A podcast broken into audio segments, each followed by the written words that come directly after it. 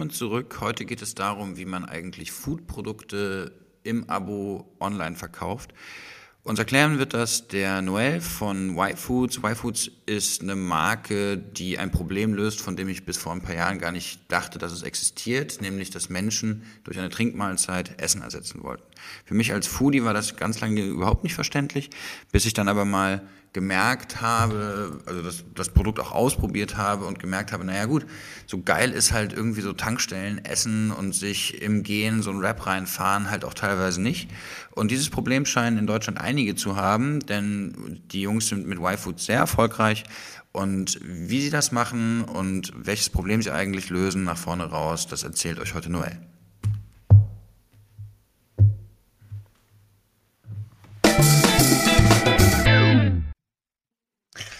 Hallo und herzlich willkommen zum How to Sell Stuff Online Podcast. Heute bei mir der Noel von Y-Foods. Noel, möchtest du mal erzählen, wer du bist und was du machst? Sehr gerne. Erstmal vielen Dank für die Einladung. Ähm, ich bin Noel, ich bin einer der beiden Gründer von Y-Food. Äh, bei Y-Food machen wir Smart Food Produkte, das heißt Produkte, die ultra convenient sind, aber gleichzeitig alles haben, was der Körper braucht. Vielleicht einige kennen von uns die Trinkmahlzeiten. Das sind Flaschen, wo groß This is Food draufsteht. Quasi eine komplette Mahlzeit in der Flasche mit allem, was dein Körper braucht und richtet sich da vor allem an Leute, die sich gleichzeitig ernähren, gesund ernähren wollen, aber eben auch ein bisschen busy Lifestyle haben. Und damit die Zuhörer sich vorstellen können, wie groß das ist, ähm, gib doch mal einen Überblick, was ihr so an Umsatz macht oder an Mitarbeitern habt. Äh, wir haben jetzt ungefähr 140 Mitarbeiter, stark steigend, ähm, die meisten davon in München und äh, über Umsatz genau reden wir nicht, aber ist im hohen zweistelligen Millionenbereich. Okay, also schon äh, ein relativ dickes Schiff, was ihr da steuert. Herzlichen Glückwunsch dazu. Ähm, äh, wie kommt man auf so eine Idee, Trinkmahlzeiten zu machen? Ja, tatsächlich, die besten Ideen sind natürlich immer die, die das eigene Problem lösen. Also ich und mein Co-Founder Benny ähm, hatten früher ziemlich stressigen Alltag, waren beide so in der Finanzindustrie und hatten da quasi das Problem, was wir jetzt lösen, quasi im Extremmaß selbst. Wir wollten uns gesund ernähren, weil wir wussten, gute Ernährung ist ja wichtig, äh, aber gleichzeitig mit irgendwie 80 Stunden Wochen ähm, ist es manchmal auch ein bisschen schwierig, quasi alles äh, ja, dem Körper zu geben, was er braucht. Und wir haben gesagt, in Zeiten, wo, ja, wo wir alles Mögliche revolutionieren, wo wir irgendwie zum Mars versuchen zu fliegen, da kann es doch nicht sein, dass man es nicht in einem bisschen Lifestyle hinbekommt, sich auch gesund in, zu ernähren. Und da haben wir uns quasi auf die Suche nach unserem eigenen Problemlöser gegeben und so entstand dann irgendwann die Idee zu Y-Food. Und von äh, diesem Prozess zu sagen, okay, es gibt irgendwie einen, einen Markt für Trinkmahlzeiten bis zu dem Moment, wo ihr dann gesagt habt, okay, wir machen das. Ähm, nimm mich doch mal mit auf die Reise. Also tatsächlich war es so, wir, ähm, ich hatte nach neben ich kurz im Finanzbereich gearbeitet habe, habe ich schon ein anderes Startup gegründet, was so ein bisschen im Superfood äh, Online-Sales-Bereich gewesen ist, also so ein bisschen die, die ersten Touchpoints so zu Online-Marketing, zu was eigenen Gründen gefunden äh, und da direkt verliebt in die ganze ähm, Gründerszene und was eigenes zu erschaffen. Und äh, war dann eben aber gleichzeitig noch, äh, hatte ich die ganze Zeit im Hinterkopf, okay, boah, diese, diese Complete-Food-Ansatz, ähm, das auch irgendwie wirklich was Spannendes. Und ich war damals eben auf der Suche ähm, nach, nach was Neuem Neuem, was ich eben machen wollte und hatten da quasi diesen ganzen, ähm, ja, diesen ganze Idee im, im Hinterkopf. Und wir haben uns dann den Markt einfach angeschaut, haben geschaut, eigentlich sowas in der Art, wie wir das vorhaben, gibt's noch gar nicht, aber wir haben einfach gesehen, mit jedem, dem wir darüber geredet hat, ähm, fand das total spannend. Und so haben wir uns dann quasi einmal analytisch angeschaut, äh, wie groß denken wir ist der Markt, wie können wir diesen ganzen Markt ähm, erschließen, also quasi in ähm, typischer BWL-Manier einmal so einen Businessplan runtergeschrieben und irgendwann haben wir gesagt, okay, das ist eine riesige Sache, die irgendwie momentan einfach noch niemand wirklich auf dem Schirm hat. Und äh, so haben wir uns dann irgendwann gesagt, okay, wollen wir es machen und haben uns dann irgendwann zu committed, dass wir äh, auf die Herstellersuche gegangen sind, äh, uns Experten an Bord geholt haben und irgendwann einfach gesagt haben, okay, wir glauben daran, lass es machen. Also unterm Strich ist ein bisschen Analytik dahinter gewesen, dass wir uns das alles angeschaut haben, aber am Schluss war es einfach das Gefühl, äh, wir glauben daran und wir machen das und dann äh, haben wir einfach losgelegt. Okay, also da waren für mich waren da jetzt ähm, also viele spannende Sachen, aber zwei, zwei im Speziellen drin. Also die, die erste Frage ist ja, was haben denn die Leute konsumiert vorher, die halt nicht euer Produkt konsumiert haben? Ne? Also was war denn der Markt, den ihr vorgefunden habt? Haben die Müsli-Riegel gegessen oder Proteinshakes getrunken?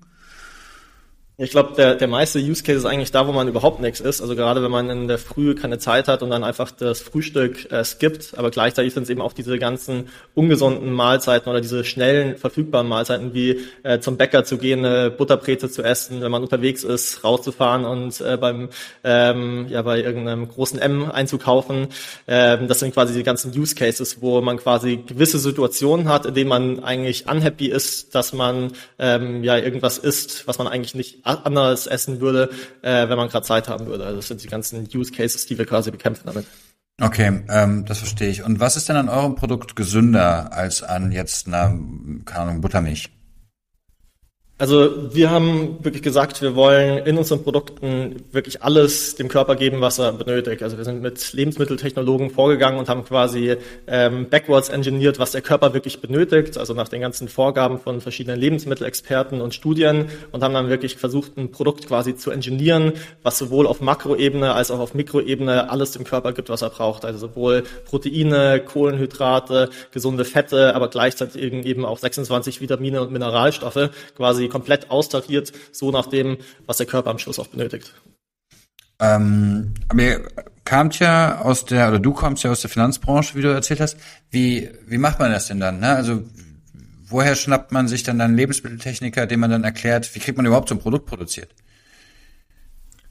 Also wir haben angefangen und haben uns versucht, das alles mal erstmal selber beizubringen. Also wie du schon richtig gesagt hast, wir beide haben keinen ähm, Food-Background und hatten eigentlich am Anfang auch gar keine Ahnung, was wir da so wirklich gemacht haben. Aber äh, wir sind davon überzeugt, dass wir, dass man sich alles sehr schnell aneignen kann, wenn man dann nur die, den richtigen Fokus dahinter legt. Deswegen haben wir da alles gelesen, was es dazu gibt, uns alle Studien angeschaut, haben uns selber alle möglichen äh, Rohstoffe hergeschickt, um da selber quasi zu Hause zu testen, was dann ähm, ja potenziell funktionieren könnte könnte. Aber irgendwann stoßt man da quasi an seine Grenzen, wo man sagt, okay, jetzt brauchen wir wirklich Experten, die mit einem das weiterentwickeln. Und sobald wir diesen ersten Prototypen hatten, den wir uns da selber erdacht haben, haben wir dann eben Lebensmitteltechnologen mit an Bord geholt, haben denen das Konzept erklärt und mit denen dann quasi zusammen diesen ersten ähm, ja wirklichen Pilot, den, den man dann eben auch mal testen konnte, äh, zusammengebaut. Und mit denen sind wir dann eben zu Herstellern gegangen und haben mit denen zusammen Pro äh, Prozesse entwickelt, wie man das eben auch zur Marktreife bringen kann. Also es ist so ein bisschen iterativer Prozess von erstmal selber versuchen, alles beizubringen, dann die Experten mit an Boot zu holen und dann im letzten Schritt quasi diese ganze Marktreife da ähm, mhm. herzustellen. Und meine persönliche Erfahrung ist, dass so ein Hersteller, wenn du da ankommst, irgendwie mit deiner Idee und dem nicht direkt, keine Ahnung, im Lebensmittelbereich sind die Mengen ja jetzt noch höher, aber mindestens mal eine Million Flaschen abnimmst, würde ich jetzt mal tippen, dann ähm, lässt er dich eigentlich gar nicht erst zur Tür rein. Wie, wie habt ihr denn dieses Problem am Anfang gelöst? Ich glaube, es sind zwei Sachen. Die, die erste Part ist, dass man die gewisse Passion dahinter braucht. Wir sind natürlich irgendwie aufgetreten mit äh, vorgegeben, dass wir genau den Plan hatten, was wir da machen, auch wenn wir das sicherlich am, am Anfang gar nicht wirklich hatten ähm, und sind da eben mit einem bestimmten ja, Confidence-Level da reingegangen und ich glaube, das hat, hat den Herstellern gefallen. Aber ich glaube, der zweite Punkt, den du angesprochen hast, ist richtig. Genau das war, so war es bei uns auch, dass wir extrem hohe Mengen äh, von Anfang an abnehmen mussten und das ist natürlich ein riesiges Risiko gewesen, was wir äh, da eingegangen sind, weil wenn das nicht funktioniert hätte, wir riesige äh, Vertragsstrafen gehabt hätten und das Ganze natürlich auch ganz anders hätte ausgehen können. Aber wie vorhin schon gesagt, äh, das war am Schluss nicht nur eine rationale, sondern auch sicherlich eine emotionale Entscheidung, dass wir gesagt haben, wir glauben daran, dass erstens das Produkt funktionieren kann und zweitens, dass wir es eben auch äh, auf den Markt richtig bringen können. Und deswegen sind wir das Risiko eingegangen und äh, sind dann mit einem gesunden Prise Naivität äh, eben losgestartet. Mhm. Und hat sich das Produkt seitdem signifikant verändert?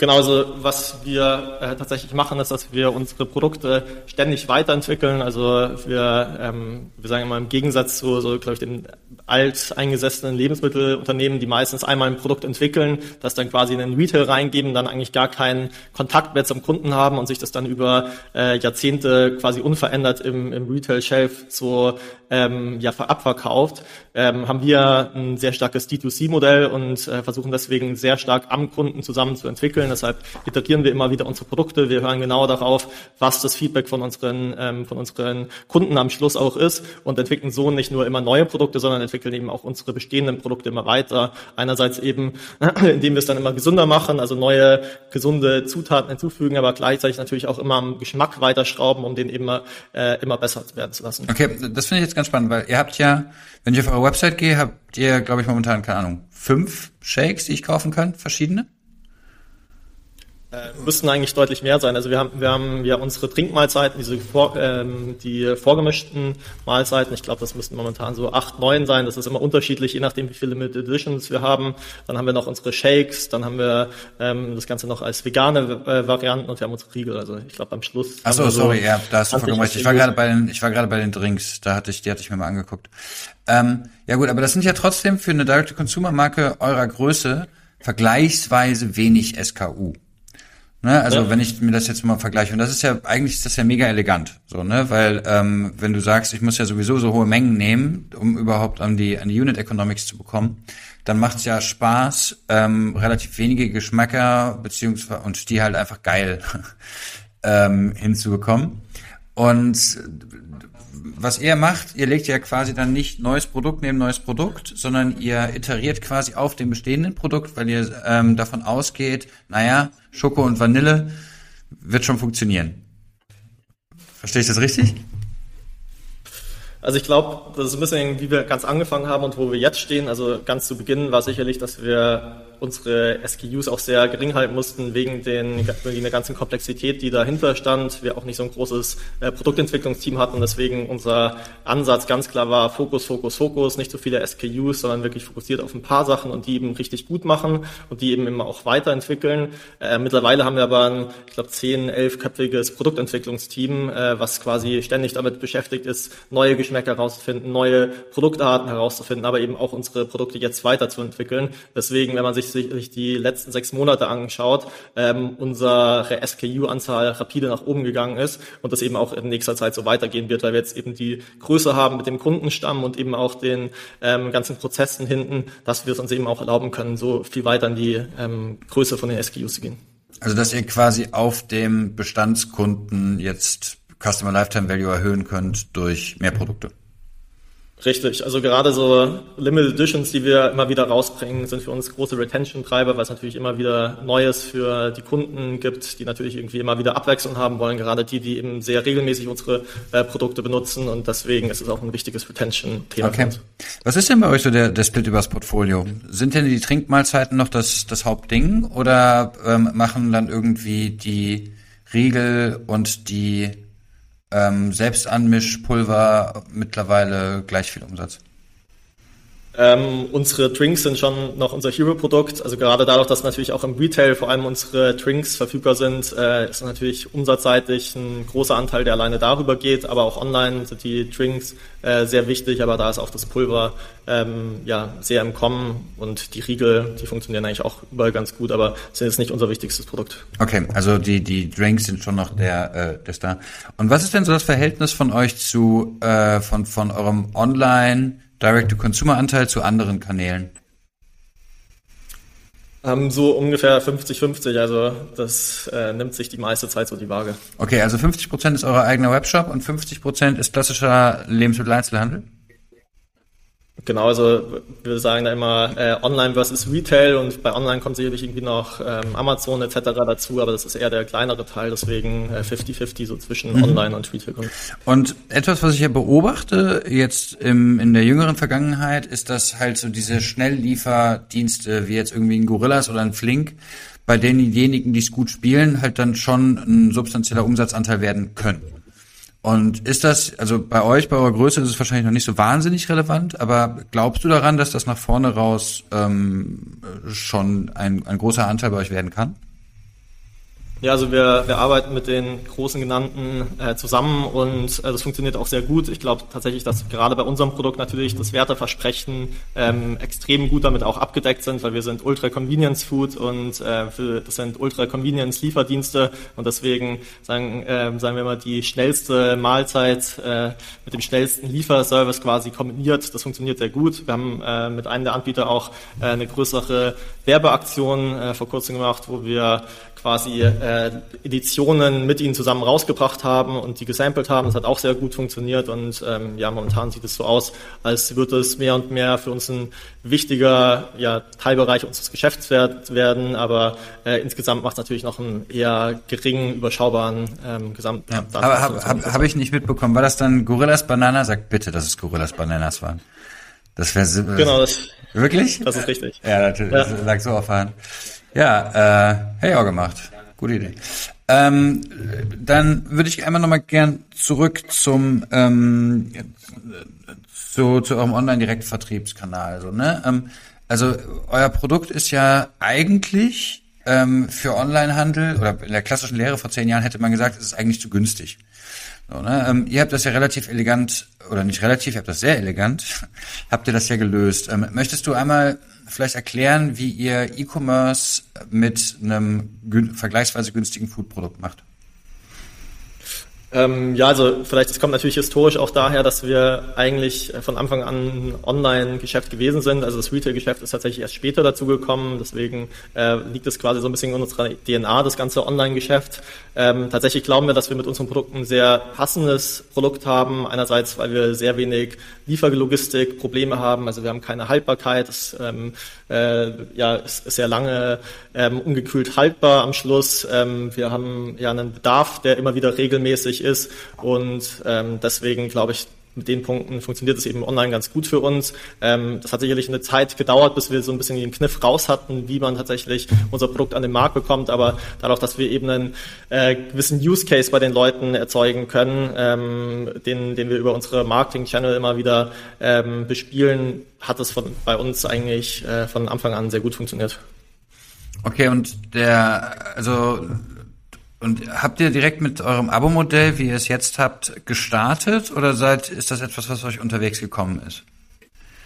Das ist tatsächlich von Tag eins schon so gewesen, dass wir das Abo-Modell angeboten haben, da wir gesagt haben, unsere, Produkt, unsere Kunden müssen einmal überzeugt werden davon, dass unser ähm, Produkt das Werteversprechen auch wirklich hält. Aber sobald sie das einmal probiert haben, gesehen haben, okay, das schmeckt wirklich gut, das macht mich wirklich satt, ähm, dann bestellen sie eigentlich meistens immer wieder hinten raus. Und da bietet sich natürlich so ein Abo-Modell extrem gut an. Und äh, wir hatten das von Tag eins online und ist weiterhin auch ein wichtiger Treiber von unserem Online-Geschäft.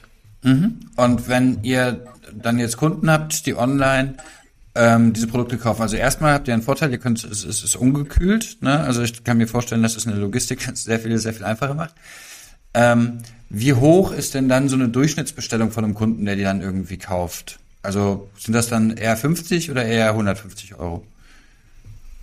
Ja, also ich glaube, ähm, genau kann ich jetzt nicht unseren AOV durchgeben, aber die Leute, die, die bestellen, die bestellen dann meistens irgendwie für den ganzen Monat und meistens haben sie irgendwie so einen Use Case, der irgendwie ähm, paar Mal die Woche, irgendwie fünfmal die Woche oder sowas ist. Da kannst du ja hochrechnen, was so ungefähr so eine Bestellung ist. Ja, also die Durchschnittslieferung alle vier Wochen wäre jetzt bei euch mit 36 Flaschen für 106,80 Euro auf der Seite. Dann würde ich jetzt mal davon ausgehen, dass das bei den Abokunden wahrscheinlich so das ist, wo ihr die Leute hinnatschen wollt. Ähm, was dann ja beim Abokunden 1000 Euro, äh, Quatsch, also mindestens 1000 Euro, eher 1200, äh, sorry, Mathe gerade, ähm, im Jahr an Customer Lifetime Value ist, was euch ja quasi ähm, zu einem der ja am, am, am besten mit dem Kunden arbeitenden Cases in Deutschland machen würde.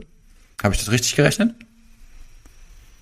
Ich weiß nicht, du hast natürlich irgendwie keinen Churn damit reingerechnet. Ähm, ich glaube, wir sind sicherlich irgendwie ein sehr profitables äh, Businessmodell da hinten raus, aber ich kann jetzt nicht genaue Zahlen dazu geben. Ja, okay. Ähm, okay, aber ein, eine Sache, ohne dass du jetzt zu sehr ins Detail gehst, was ist denn bei euch bei so einem Standardmonat das Verhältnis von Einzelkäufen zu, ähm, zu Leuten, die über Abo wiederkaufen? Ganz grob. Also also unser, ich will jetzt nicht Abo selbst, aber über unsere äh, Recurring Customers machen wir schon äh, den größeren Anteil von unserem Umsatz. Okay, cool. Und ich würde dann gerne nochmal irgendwie an den, an den Kunden, also für äh, wen ist denn so ein Produkt denn dann relevant? Also wer möchte noch gerade im Abo liefern lassen? Ne? Also du hast eben gesagt, jemand, der viel unterwegs ist, aber habt ihr da also ich gehe mal davon aus, dass ihr mal da Kunden analysiert habt. Sind das eher Männer? Sind das eher irgendwie, keine Ahnung, ich stelle mir so, so ein Gitarrist zum Beispiel, der viel reist. Wäre jetzt so ein Use Case, den ich mir vorstellen könnte. Aber was sind denn da die Personen? Also ich glaube, wir sind selber, als wir auf den Markt gekommen sind, ein bisschen überrascht gewesen, weil wir ursprünglich eben gedacht haben, wir sind äh, ein Produkt für genau die Leute wie uns, die extrem viel arbeiten, also 80 plus Stunden äh, die Woche, also irgendwie die Investmentbanker, die Consultants etc. und dachten, wir haben da eine sehr spitze Zielgruppe, die wir bespielen.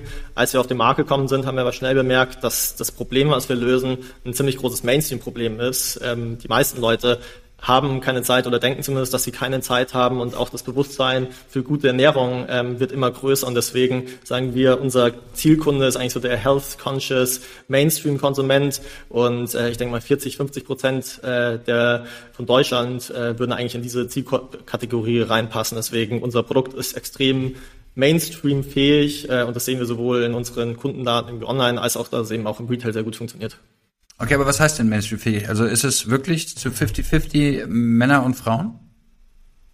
Äh, wir haben schon noch ein bisschen äh, Männerüberhang, ähm, aber es liegt sicherlich irgendwie auch an unserer Brand, an unserem Marketing, wo wir ähm, tätig sind. Also ich würde nicht sagen, dass wir per se ein männliches Produkt sind. Wir sind vielleicht ein Ticken eine männlichere Brand, ähm, aber unser Produkt ist sowohl für Männer als auch für Frauen geeignet. Mhm. Und was das Alter des Durchschnittskunden angeht, würde ich jetzt auch eher tippen, dass das eher, sagen wir mal, 25 plus ist. Weil ansonsten ist es wahrscheinlich zu teuer. Ja, also auch da, auch was das Alter angeht, haben, sind wir sehr breit gestreut. Also das fängt schon von 18 an, dass die, dass die Leute online das kaufen, ähm, endet aber dann auch eigentlich nicht nach oben hin. Also sicherlich geht's auch da wieder darum, wo erreichen wir unsere Kunden vor allem. Also gerade über Influencer Marketing, über ähm, mhm. Paid Social etc. erreichen wir natürlich sehr gut auch die jüngere Zielgruppe und deswegen haben wir da ein bisschen Überhang. Aber generell auch da sehen wir, dass eigentlich ähm, wir ein sehr breites Zielpublikum angreifen. Wie du schon gesagt hast, so ab äh, 25 fängt es natürlich dann erst an, dass die Leute sich äh, Gedanken um ihre Ernährung wirklich machen, weil es tatsächlich dann auch erst anfängt, dass es irgendwie äh, sich widerspiegelt im, im ähm, eigenen Wohlbefinden. Und auch da, ähm, unser Produkt ist jetzt nicht komplett günstig, auch wenn wir sagen, wir sind affordable, äh, muss man natürlich irgendwie auch die, das Geld haben, um sich das ähm, leisten zu können. Aber ja. deswegen, äh, wie du schon richtig gesagt hast, da fängt es an, aber eigentlich sind wir sehr breit. Also, also ich hatte das, das im Studium häufig ab Mitte des Monats nicht mehr. Aber ähm, du hast mir gerade das, das Stichwort gegeben, ähm, wie ihr eure Kunden erreicht. Woher, wie erreicht ihr denn eure Kunden? Also woher kommt denn der Traffic von eurem Webshop? Ja, also wir ist mittlerweile ähm, sehr breit auf verschiedene Marketingkanäle, aber sicherlich ist irgendwie Paid Social äh, einer unserer wichtigsten Kanäle. Machen Influencer Marketing, machen super viel, aber auch traditionelle äh, Medien, also Sampling. Wir testen mit äh, TV aus, äh, Radiowerbung, also eigentlich die ganze äh, Palette des Marketing spielen wir so durch, aber sicherlich ist unsere Heritage das ganze Thema Paid Social und äh, das ist weiterhin auch äh, einer unserer wichtigsten Kanäle. Hm. Influencer Marketing stelle ich mir für ein Produkt wie eures interessant vor, weil äh, also es ist halt, es gibt ja mit Sicherheit keine klare Szene online, wie jetzt bei Beauty oder Fashion, ne, wo man dann sagen kann, okay, das ist jetzt die, keine Ahnung, die, die Trinkmahlzeiten-Szene. Und wenn ihr 50 äh, Prozent, also über 50 Prozent Männer habt, die sind ja auch eigentlich schwerer über Influencer-Marketing zu erreichen. Wie löst ihr das denn? Ähm, ja, ich glaube, das Gute am Influencer-Marketing ist ja, dass man sehr viel Möglichkeit haben, zu, hat, das Produkt zu erklären. Und wir haben ein erklärungsbedürftiges Produkt. Und deswegen funktioniert es eben auch ganz gut, weil wir eben darüber Use Cases erzählen können, wir Stories darüber erzählen können, wo man genau unser Produkt anwendet. Und wie ich vorhin schon gesagt habe, dadurch, dass wir ein sehr breites Zielpublikum haben, ähm, funktioniert es eigentlich überall. Natürlich gerade die ganzen äh, Nischen, die extrem stark umkämpft sind, das ist sicherlich nicht da, wo wir auch reingehen, weil einfach die, die Kosten da schon zu hoch sind, aber in vielen anderen Bereichen funktioniert es äh, sehr gut, dadurch, dass einfach dieser Erklärungsfaktor immer dahinter ist, ähm, der eben für unser Produkt sehr wichtig ist. Okay, aber ist das dann jetzt eher die Sportszene, in die ihr reingeht, oder sagt ihr, eigentlich ist uns das wurscht, solange der Preis stimmt?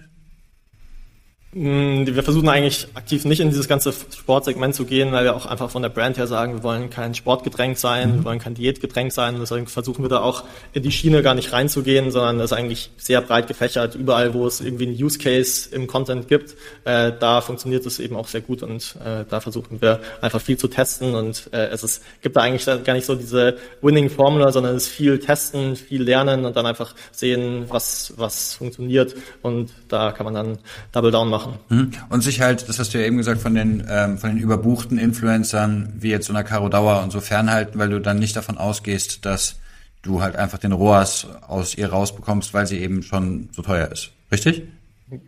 Genau, also aus Performance-Aspekten sicherlich. Mittlerweile ist natürlich, ähm, wir kommen sehr aus dieser ganzen Performance-Schiene, aber das ganze Thema Brand-Marketing wird natürlich für uns immer wichtiger und deswegen schauen wir uns jetzt auch solche ähm, Lifestyle-Influencer, wie wir sie nennen, auch mehr an, weil das natürlich für uns auch wichtig ist, um eine Lifestyle-Brand zu bilden, aber jetzt aus Performance-Hintergründen ähm, wäre so eine Caro Dauer wahrscheinlich nicht das Richtige für uns. Mhm. Okay, verstehe ich. Ähm, ihr habt ja den besonderen Fall, dass ihr ähm, am Anfang mal so ein Papier, also man kommt ja quasi wahrscheinlich über so ein Probierpaket, das irgendwie 18 Euro kostet in eure Welt rein. Ähm, ich gehe jetzt nicht davon aus, dass ihr es schafft, auf den 18 Euro erst Probierpaket beim ersten Kauf des Kunden profitabel zu sein habt ihr ein, ein günstig, günstiges Einstiegspaket und das Ziel eures Marketings ist ja am Ende, äh, möglichst viele Kunden in ein Abo reinzubekommen. Wie löst ihr das denn strukturell? Also wie komme ich denn von dem Probierpaket ähm, in das Abo?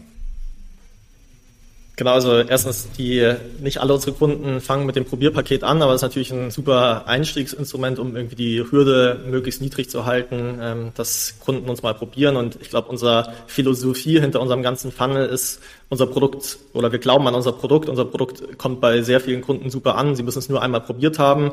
Ähm, und deswegen ähm, gucken wir da eben, dass wir vorne raus relativ viele Neukunden gewinnen und die dann eben hinten raus auch zu bespielen, also über E-Mail-Marketing, über Retargeting auf Facebook etc. Äh, aber viele Kunden kommen einfach, wenn sie den Bedarf gesehen haben oder gesehen haben, dass ihr das Produkt von uns äh, ein Problem von ihnen löst, kommen halt einfach wieder und bestellen wieder ähm, hinten nach. Mm, okay, das heißt, außer jetzt E-Mail-Marketing-Strecken ähm, ist da und und äh, Facebook Ads Retargeting. Also ihr habt ja dann nicht irgendeine Geheimwaffe, die ihr da aus, aus der aus dem Hut zieht, sondern ihr äh, euer Produkt ist eure Geheimwaffe. Genau, sagst du richtig. Also unser Produkt überzeugt einfach und deswegen haben wir hinten aus auch eine sehr gute Retention. Mhm. Herzlichen Glückwunsch dazu. Ähm, du hast eben erzählt, dass ähm, ihr jetzt die Y-Foods als Marke noch weiter, ich sag die ganze Zeit Y-Foods, ne? Sorry, Y-Food, ähm, als Marke noch irgendwie klarer aufbauen und branden wollt. Wofür steht denn Y-Food als Marke jetzt und was, welche Parts wollt ihr denn noch genauer oder noch klarer formulieren?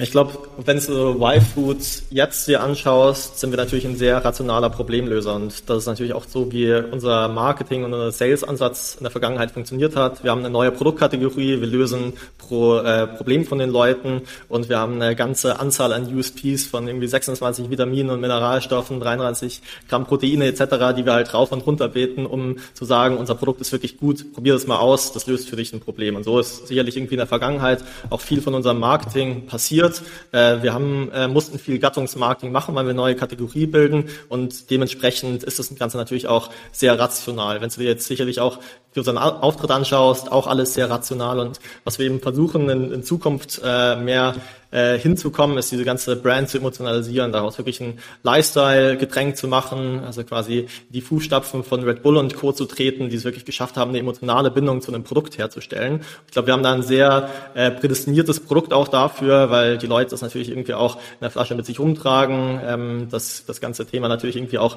gut in den modernen Lifestyle reinpasst und äh, deswegen versuchen wir jetzt eben in Zukunft nicht nur auf die ganzen rationalen Aspekte jetzt reinzugehen und da quasi unser ganzes Growth Marketing zu machen, sondern eben auch viel in das ganze Thema Brand ähm, zu investieren und da eben auch eine Emotionalisierung ähm, herzustellen.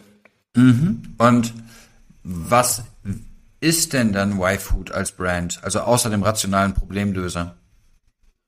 Also ich glaube, so einerseits haben, haben wir dieses ganze Thema, was wir natürlich besetzen, ist, dass wir Ernährung oder gute Ernährung radikal simplifizieren. Und das ist natürlich im, diese Simplizität ist natürlich im, im Kern unserer Marke und wird auch in Zukunft gespielt. Und daraus kann man natürlich viel von den ganzen Freiheitsaspekten und wie quasi unsere ganze Generation auch ähm, über das Leben, aber auch eben über, über Food denkt, ähm, sehr viel davon ableiten. Und ich glaube, wir leben gerade unsere neue Generation ist äh, eine Generation, die äh, nicht gerne Kompromisse eingeht und quasi ähm, ja alles auf einmal äh, haben will. Und äh, gerade unser Produkt bietet das natürlich auch. Unser Produkt äh, ist sehr gesund, es schmeckt lecker, ähm, es ist, ähm, wir gehen mehr und mehr in die ganze Richtung Nachhaltigkeit. Äh, das heißt, viele von diesen Aspekten, was eigentlich komplett dieses ganze komplexe Konstrukt von Essen angeht, ähm, können wir mit unserem Produkt lösen. Deswegen ist unser Produkt prädestiniert dafür, ein Lifestyle-Produkt für das quasi so ein bisschen den, den ganzen ähm, ja, Spirit der der neuen Generation ähm, widerspiegelt, ähm, ja, zu, zu, zu prägen. Aber gleichzeitig sehen wir eben auch,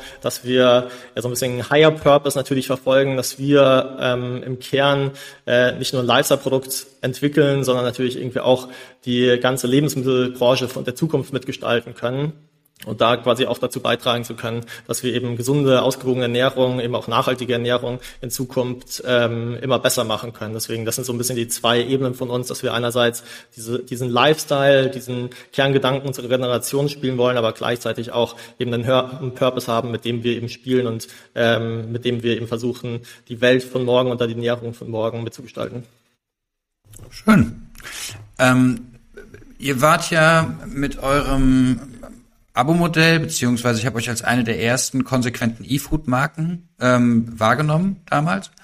Und seitdem ist ja in diesem E-Food-Markt relativ viel passiert. Das ist zumindest meine Beobachtung. Ne? Also auch so jetzt Cases wie jetzt ein Koro, ein Just Spices oder ein Reishunger, die da sehr schnell sehr groß werden. Ähm, was ist denn dein Blick auf diesen Markt als Ganzes und ähm, wie groß glaubst du, kann das alles noch werden? Ja, ich glaube, wenn man zurückschaut, als wir angefangen haben, vor so vier, viereinhalb Jahren, ähm, wie du richtig gesagt hast, ist Food eigentlich ähm, in dem Bereich gar nicht so groß existent gewesen. Also es war auch ziemlich uncool, damals irgendwie ein Food-Startup zu machen. Wir hatten irgendwie die Idee, haben daran geglaubt, aber es war jetzt nicht so, dass alle einem groß kontrolliert haben, dass man jetzt irgendwie Lebensmittel online verkauft. Ähm, ich glaube, tatsächlich in den letzten paar Jahren, eigentlich seitdem wir gegründet haben, hat sich das Denken sowohl bei Konsumenten als auch bei den Startups, aber auch als auch bei den Investoren ähm, extrem extrem geändert ähm, aus verschiedensten Aspekten. Einerseits dadurch, dass natürlich irgendwie äh, die ersten großen Cases wie irgendwie ein Oatly gibt, die eben gezeigt haben, hey, mit Food äh, kann man wirklich große äh, Unicorns auch ähm, auch ähm, ja bauen. Ähm, andererseits, dass eben die ganze Investorenlandschaft eben dem dem ganzen gegenüber ähm, immer ja offener geworden ist in der Vergangenheit, weil es einfach immer mehr Cases gab, die halt funktioniert haben, aber eben auch beim Endkunden am Schluss. Ähm, die die Leute sind immer aufgeschlossen darüber, äh, neue Produkte auszuprobieren äh, weil sie eben sehen, die alten Produkte, die erfüllen nicht mehr wirklich den, den Zweck oder die sind nicht mehr wirklich ähm, ja, on point für das, was sie eigentlich selber von Lebensmitteln erwarten und gleichzeitig auch der, der Retail, der am Schluss normal in der Vergangenheit ein extremer Gatekeeper gewesen ist und jetzt eben auch Food Startups immer wieder die Möglichkeit gibt, sich eben auch ähm, ja, auszutesten am, am ähm, Endkunden. Und deswegen sind es, glaube ich, jetzt mehrere Aspekte gewesen, die so in den, in den vergangenen Jahren dazu geführt haben, dass das ganze Thema Food einfach immer mehr in Fokus ähm, ja, gerückt ist und deswegen auch immer mehr Startups eben momentan gibt, die sich eben dem Thema annehmen. Und ich glaube, es gibt da in Zukunft auch extrem viel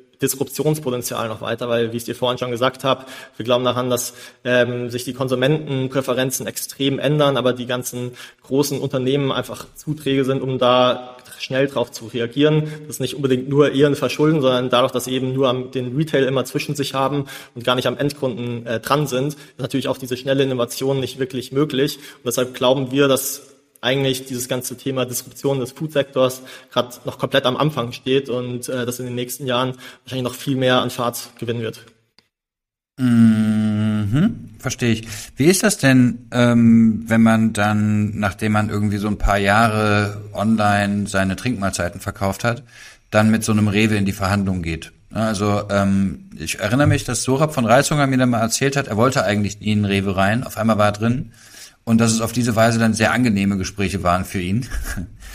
ähm, wie, wie war das denn bei euch? Also kamen die wirklich auf euch zu und haben gesagt, wir wollen euch und wir machen das, egal wie ihr das sagt? Genau, also ich glaube, das, der Vorteil war auch da, wir haben eben als Online-Unternehmen angefangen und hatten deswegen nie so den, den Fokus auf dem Retail und wurden damals ähm, von tatsächlich auch Rewe äh, angesprochen und äh, die uns eben damals ausprobieren wollten. Und äh, wir waren dem gegenüber ganz offen, aber es war eigentlich von Anfang an nicht so wirklich unser strategischer Fokus, dass, dass wir da draufgehen und haben deswegen da eigentlich sehr oder konnten da sehr entspannt an die ganze Situation rangehen, weil wir gesagt haben, wir schauen uns das mal an, eventuell ist es ja für uns. Und ähm, als wir dann eben gelistet waren, haben wir dann eben schnell bemerkt, wie gut es auch für uns funktionieren kann und haben deswegen dann auch mehr und mehr Fokus drauf gelegt. Und ähm, ich glaube, das ist auch so ein bisschen die der, der ähm, der Tipp dahinter, wenn man nicht so abhängig ist vom, vom Retail und das quasi nur eine Option, aber nicht die Pflicht dafür ist, dass, dass das Businessmodell funktioniert, kann man natürlich relativ entspannt auch in die ganzen ähm, in die ganzen Verhandlungen am Anfang reingehen. Äh, aber wir sind jetzt, also ich seit zweieinhalb, drei Jahren oder sowas im Retail. Äh, irgendwann äh, ist natürlich dieser, dieses Novum, das man ganz am Anfang hat, äh, auch nicht mehr so da und deswegen kommen wir jetzt natürlich auch in eine, in eine Größe, wo wir ganz normal auf Augenhöhe wahrscheinlich mit den Retailern einfach ganz normal verhandeln. Mhm. Ja, weil, weil wirklich viel auf Fläche wachsen könnte dann wahrscheinlich auch nicht mehr. Ne? Also mehr als in jedem Rewe gelistet sein, geht halt nicht.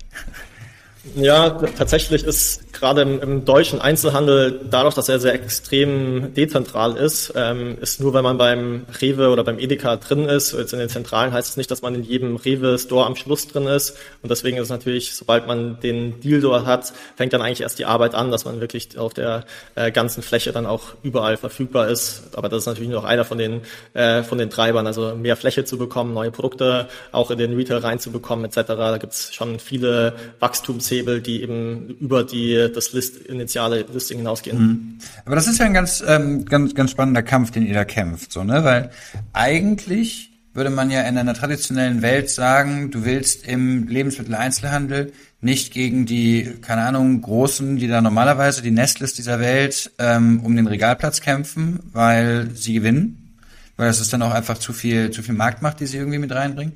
Ihr konntet aber durch eure Attraktivität, weil ihr den Kunden ja schon hattet und der, der ähm, Rewe euch haben wollte, weil ihr ja schon die eigene Reichweite hattet, das am Anfang umgehen.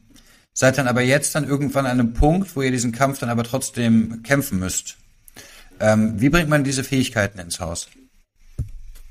Genau, also ich glaube, das hast du ganz gut beschrieben. Ganz am Anfang geht es einfach darum, dass man Innovation bringt. Also sicherlich nicht das Allerwichtigste, dass man das bestdrehende Produkt ist, ähm, aber über die Zeit, dadurch, dass wir eben auch äh, sehr viel in ähm, Marketing investieren, ähm, baut man natürlich seinen Kundenstamm immer weiter aus und wir sind tatsächlich mittlerweile äh, in den Kategorien, wo wir gelistet sind, äh, eins der am besten drehenden Produkte. Deswegen, äh, wir haben sehr viele Argumente für die, ähm, für die äh, Retailer, dass wir ein sehr gutes Produkt sind, dass wir besser funktionieren als die meisten anderen Produkte und äh, das sind natürlich irgendwie sehr gute Argumente. Plus wir können eben durch unsere Daten zeigen, dass wir nicht kannibalisieren, also wir nicht ähm, irgendwelche anderen Produkte deswegen weniger gekauft wird, sondern dass wir tatsächlich ähm, neue Käufer, die sonst vielleicht beim Döner oder äh, die Butterbrezel nebenan kaufen würden, dass wir die tatsächlich äh, in den Markt reinbringen und deswegen äh, inkrementell mehr Umsatz bringen. Und es ist natürlich äh, gute Drehzahl, inkrementeller Mehrumsatz ist natürlich sehr gute Argumente dafür, dass äh, man uns auch listen muss. Deswegen ganz am Anfang war es eher Innovation. Mittlerweile sind wir einfach ein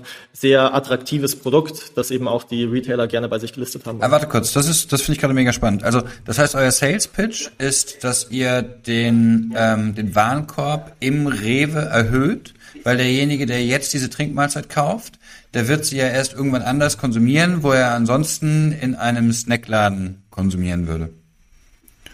Das ist nicht, das ist ein Teil des Sales Pitch, also ich glaube, der Haupt äh, Sales Pitch ist, dass wir ein super Produkt haben, was beim Kunden gut ankommt und was ja, ja, ja, ja, ja, ja. Und der zweite, zweite Part dahinter ist, äh, dass die Leute nicht statt jetzt äh, in einer, keine Ahnung, in einem Salat bei jetzt uns kaufen würden, sondern dass wir tatsächlich zeigen können, dass äh, Kunden, die sonst nicht einkaufen würden, jetzt auch ähm, im Store einkaufen können. Ja, dass er also, dass der Rewe quasi Budget bekommt, das normalerweise für den Lunch reserviert ist. Richtig. Ja, ähm, finde ich mega spannend, habe ich so noch gar nicht gesehen. Ähm, generell ist es so, dass ich eine, eine interessante Beobachtung im, im Einzelhandel gemacht habe. Und zwar, dass immer mehr Marken, die ich aus dem Internet wahrgenommen habe, jetzt so Star-Regalplätze bekommen. Also es ging los mit den ganzen Höhle der Löwen-Marken und ähm, ging dann weiter irgendwie über Just Spice, ist ein Ankerkraut und ähm, jetzt gibt es immer mehr und mehr. Und ähm, das erinnert mich an etwas, was ich vor mittlerweile irgendwie acht Jahren mal im Schmuckmarkt kennengelernt habe. Und zwar war es so, dass die Juweliere ab einem gewissen Punkt nur noch irgendwie die, die Daniel Wellington und Captain Sons dieser Welt gelistet haben, die schon eine eigene Online-Reichweite hatten. Dass also quasi der Handel gar nicht mehr sich dafür zuständig gesehen hat, ein Produkt in den Markt zu bringen, sondern nur noch die Reichweite, die bereits da ist, zu befriedigen. Und ähm, jetzt würde ich diese diese äh, These einfach mal gerne an dich herantragen und, und dich fragen, ob du Ähnliches beobachtest, ob du also glaubst, dass es, wenn man online Reichweite, wie jetzt zum Beispiel ein Cookie Bros aufbaut, dass das nach vorne raus immer wichtiger wird. Glaube ich schon. Also gerade mittlerweile ist es, glaube ich, schon so, dass ähm, gerade die, die neuen Produkte eben auch online eine gewisse Community bilden müssen, um zu zeigen, dass ähm, ja, sie eben auch diese, diese Kunden in den Retail reinbringen können. Und wie ich vorhin schon gesagt habe, sicherlich kann man am, am Anfang oftmals überzeugen dadurch, dass man einfach was Neues ist. Aber das Verkaufsargument natürlich am Schluss zu sagen, äh, wir haben eine gewisse Followerschaft schon online aufgebaut und die können wir natürlich irgendwie auch in den Retail reinbringen. Und wir sehen, wir sehen das ja auch an unseren Daten. Unsere Journey ist ja tatsächlich, dass viele Leute online einkaufen, dass sie in den Retail reingehen und auch umgekehrt. Deswegen, wir können äh, das tatsächlich ja belegen, dass, dass unsere Community äh, dann eben auch in den, in den Retail äh, reinläuft. Deswegen, also ich kann das nur bei unserem, bei unserem Case sagen, dass es sicherlich irgendwie wichtig ist. Ähm, ich weiß nicht, wie die, die generelle Tendenz am Markt da ist, aber ähm, ich glaube für die für die Retailer gerade, dass es eben auch mehr und mehr Foodstar, momentan gibt, ist sicherlich einer der Sachen, auf denen die mehr und mehr draufschauen. Mhm. Wie ist denn für dich so irgendwie dein, also was ist denn dein eigenes E-Food-Nutzungsverhalten? Also kaufst du noch zu Fußball Rewe ein oder oder Edeka oder lässt du die liefern?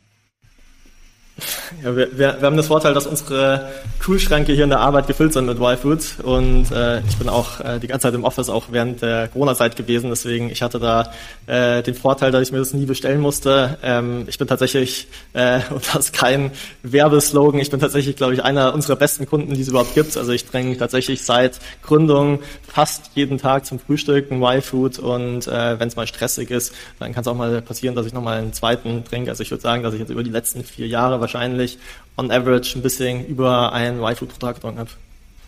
Hm. Also jetzt müsste man eigentlich ein Foto beilegen, um zu gucken, wie, äh, wie in Shape der Noel dabei aussieht. Ähm, so müsst ihr es euch einfach vorstellen. Nee, aber die Frage ging eher so auf die, auf diesen generellen E-Food-Markt. So, ne? Also statistisch wächst er year over year 70 Prozent. Und die Frage, die ich mir stelle, ist, ist das so eine Filterblasenthematik von uns? Oder glauben wir daran, dass auch unsere Eltern jetzt zum Beispiel in den, innerhalb der nächsten zwei bis drei Jahre beginnen, ihre ähm, Groceries insgesamt online zu kaufen? Also wir sehen schon, gerade jetzt irgendwie durch solche Flings und Gorillas etc., sehen da schon den Trend, ähm, glaube ich, in unserer Generation ganz stark, dass die Leute immer mehr auf Convenience gehen. Und das, also das ist ja letztendlich auch die These hinter unseren Produkten, äh, dass die Leute Convenience sehr wertschätzen und äh, dafür bereit sind, eben Geld zu zahlen. Ähm, und das sehen wir, glaube ich, auch an den ganzen Entwicklungen, gerade hin zu, zu den E-Tailern. Ähm, ich glaube, Deutschland ist da sicherlich noch relativ hinten dran, was die ganze Tendenz da ähm, Richtung E-Tailer angeht. Aber wir sehen, wie es in den letzten Jahren extrem an Fahrt aufgenommen hat, nicht nur bei uns, sondern eben auch bei anderen Food-Startups, mit denen wir in Kontakt sind. Und deswegen glauben wir nicht, dass es irgendwie eine Eintagsfliege ist, die vielleicht so in unserer Bubble genutzt wird, äh, sondern dass der, der Markt einfach ähm, notwendigerweise sich immer weiterentwickelt und dass in Zukunft auch, dass sicherlich Food-Startups wie uns immer ein wichtigerer Bereich wird. Mhm. Was ist denn die, die, die Wachstumshypothese von äh, Y-Foods jetzt noch nach vorne raus? Ähm, wollt ihr innerhalb, also ich, ich nehme euch primär als Dachmarke wahr. Habt ihr denn schon innerhalb Europas ähm, substanziell Umsatz im Ausland?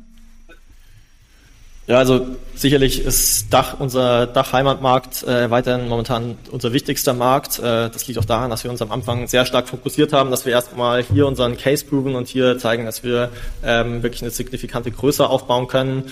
Äh, wir sind tatsächlich seit letztem Jahr sehr stark auch ins europäische Ausland ähm, weiter gewachsen ähm, und sehen da, dass wir bei verschiedenen Ländern extrem gut auch an Traction gewinnen und da sehen, dass wir auch in den äh, nächsten Jahren äh, an der Größe von äh, Deutschland schnell rankommen werden, weil die, die Wachstumsgruppen da sehr, sehr stark sind. Aber ich würde sagen, selbst im Dachmarkt momentan, sagen wir mal, we're scratching on the surface. Äh, wir haben noch so viel Potenzial, was, ähm, was den Retail angeht. Ich habe dir vorhin schon erzählt, was es da noch für, für ähm, Treiber dahinter gibt, aber auch im Online-Geschäft sehen wir, dass, dass wir da noch extrem viel Potenzial vorne raus haben. Deswegen unser Heimatmarkt bietet, glaube ich, noch mehr als genug äh, Wachstumsmöglichkeiten, dadurch, dass wir selber sehen, dass wir noch nicht mal den, nicht jeder, also bei weitem nicht jeder Y-Food in Deutschland kennt, ähm, aber eben, wie du schon sagtest, in Europa ähm, wird immer wichtiger von uns ähm, und äh, da wird sicherlich auch noch viel Wachstum in der nächsten Zeit herkommen. Mhm. Und so eine, so eine Internationalisierung von so einer Food-Marke, wie gehe ich das denn an? Also ist das dann einfach Performance-Marketing ähm, auf Europa, ähm, Content übersetzt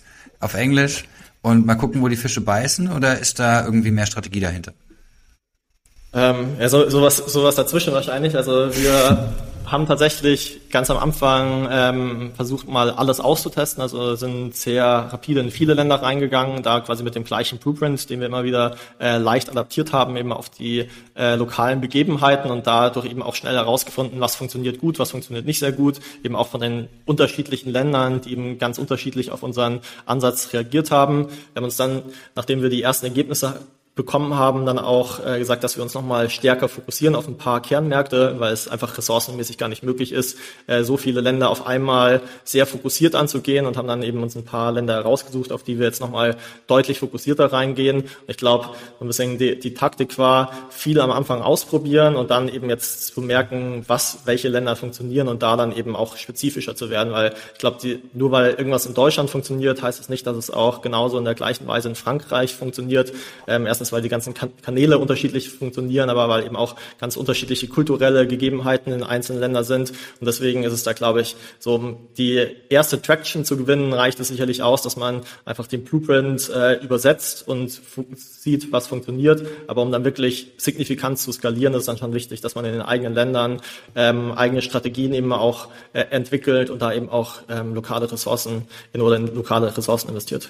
Mhm. Und sucht ihr euch dann vor Ort immer auch Retail-Partner, wo ihr sagt, okay, wir wollen jetzt erstmal mit Carrefour einen Deal haben, bevor wir jetzt da anfangen, die große Werbetrommel zu rühren? Genau, also wir machen das immer sehr parallel. Natürlich hatte das ganze Retail-Thema sehr viel mehr Vorlaufzeit als äh, so ein Online-Store in der Sprache aufzusetzen. Äh, wir sind aber in allen oder in, in einigen Ländern auch ähm, dabei, im Retail ähm, ja, voranzukommen. Wir sind beispielsweise ähm, in Niederlande in einer der größten äh, Retailer, mit dem wir zusammenarbeiten. Das funktioniert auch sehr gut. Deswegen wir, wir haben da schon die ersten Proof Points, dass äh, wir gar nicht so extrem viel Traction online erstmal aufbauen müssen, ähm, sondern so eine gewisse Traction reicht und dann wir von da aus eben mit Marketing anschieben können, sodass dass wir da eben auch ähm, ja, gute Drehzahlen er erzielen können in den Märkten. Mhm. Ähm, eine Sache, die du eben angesprochen hattest, die, weil ich dachte eben, äh, ich hätte irgendwas nicht gefunden. Du hast eben ja schon gesagt, dass äh, es Riegel geben würde auf der Y-Food-Seite. Es gibt keine. Ähm, vor dem Hintergrund ähm, wäre jetzt die Frage, wo geht denn Y-Food als nächstes hin? Also was wollt ihr denn mit der Marke noch machen? Äh, tatsächlich war das kein Spoiler vorhin, sondern äh, wir haben tatsächlich momentan die Riegel nicht online äh, wegen der Sommerpause, die wir da machen, dadurch, dass ähm, ja mit der Logistik, mit äh, Schokolade etc. rumzuschicken, wir äh, gewisse Wochen, die extrem heiß sind, eben unsere Riegel äh, online nicht an ähm, oder nicht versenden, zumindest dieses Jahr nicht. Ähm, gleichzeitig, äh, wie vorhin schon erzählt, entwickeln wir unsere Produkte immer weiter. Deswegen ist es momentan auch so ein bisschen die Transition-Phase, äh, wo wir quasi auf neue Riegel umstellen, äh, die quasi äh, nochmal im Werteversprechen besser an unsere Zielkunden ausgerichtet sind. Und die werden, glaube ich, jetzt in ein paar Wochen eben auch live gehen. Deswegen äh, Riegel gibt's nur temporär nicht, sondern die werden äh, bald in neuer Form wieder online sein. Okay, ähm, aber dann trotzdem so die Frage, was, was wollt ihr, wo wollt ihr denn mit YFood noch hin? Genau, also ich glaube, wir haben extrem viele ähm, ja, Wachstumsmöglichkeiten auch noch in Produktentwicklung. Wir haben ein eigenes Innovationsdepartment, was sich quasi äh, einerseits Trends anschaut, aber andererseits auch schaut, wie wir mit unserer Brand quasi noch in, uns, in andere ähm, Darreichungsformen äh, weitergehen können. Ich kann da leider noch nicht zu viel verraten, aber tatsächlich haben wir da einiges an der Pipeline, äh, wo wir auch in Zukunft nicht nur ja, neue Geschmacksrichtungen oder, ähm, ähm, oder Weiterentwicklung unserer bestehenden Produkte bringen werden, sondern eben auch ganz neue neue Produktformate, die auf den Markt kommen werden. Mhm. Ich würde mir Y-Food Gummibären wünschen, ehrlicherweise. So für mich sind irgendwie die, die Gummibären äh, irgendwie was, was ich immer noch sehr unterbenutzt, wenn ich mir was wünschen würde. Aber gut. Ähm, Danke, Noel. Ähm, Hauptsache der Moritz hat mal was Blödes gesagt. Also, ähm, die, ähm, ich, ich finde es sehr spannend, ähm, wie ihr das gemacht habt. Ich bin immer wieder begeistert, wenn ich irgendwie mitbekomme, was man für Customer Lifetime Values bei Food-Firmen rausbekommt. Ich komme ja noch aus der Zeit, wo da hat man einfach einen Kunden gekauft und der hat ein Produkt gekauft und wenn am Ende die Summe gestimmt hat, dann war man einfach glücklich. Ähm, das ist im, im, im Food-Bereich, ähm, merke ich immer wieder, eine sehr andere Situation. Deswegen beglückwünsche ich euch zu diesem Geschäftsmodell. Und ähm, vielen Dank, dass du die Zeit genommen hast und äh, hier warst. Super, ja, vielen Dank auch von meiner Seite für das Gespräch.